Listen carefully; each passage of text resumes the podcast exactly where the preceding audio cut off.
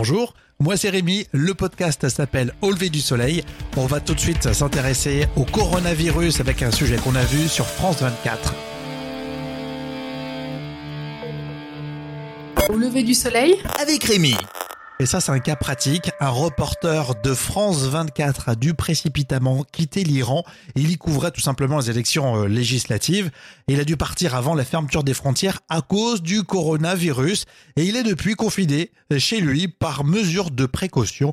Et Romain Langlois s'est livré sur France 24. Il faut savoir que nous avons dû rentrer de manière un peu précipitée puisque dimanche dernier, eh bien, il devenait évident que euh, l'épidémie de coronavirus frappait euh, durement l'Iran et de plus en plus de pays fermaient d'abord leurs frontières terrestres avec l'Iran et ensuite euh, leurs frontières aériennes dans la mesure où un grand nombre de compagnies aériennes annulaient leurs vols euh, en direction, en provenance pardon, de Téhéran. Donc euh, dimanche soir, nous avons compris qu'il était temps de, rentrer pour ne pas rester bloqué en quarantaine en Iran.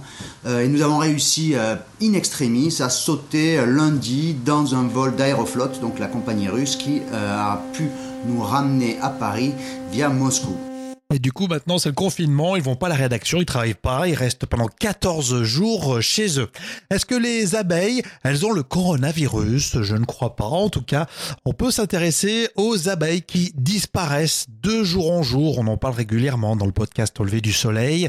Euh, pourquoi on en parle là? Parce que François Saltiel nous dit que c'est pas un problème parce que les humains ont remplacé les abeilles par des robots pollinisateurs. Et c'est ce qu'on a entendu sur le plateau de 28 minutes sur Arte. Figurez-vous que c'est une start-up israélienne, euh, Edet, qui a inventé euh, un robot, un robot, vous allez le voir, armé euh, de multicanons qui pulvérise avec précision donc euh, le pollen dans euh, les fleurs à féconder. Alors un an plus tôt, ce même robot avait euh, secoué les arbres pour faire tomber les fleurs et donc récupérer ce pollen en vue donc d'attendre l'année suivante.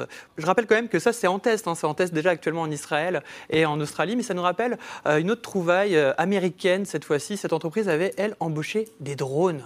Oui, des drones, c'est Dropcopter, vous le voyez, et lui aussi va polliniser comme ça massivement. et figurez-vous, des drones qui fécondent voilà, des drôles qui fréquentent, exactement. Ah, ça fait flipper quand même. Ça fait peur. Allez sur arte.tv pour voir toute la séquence.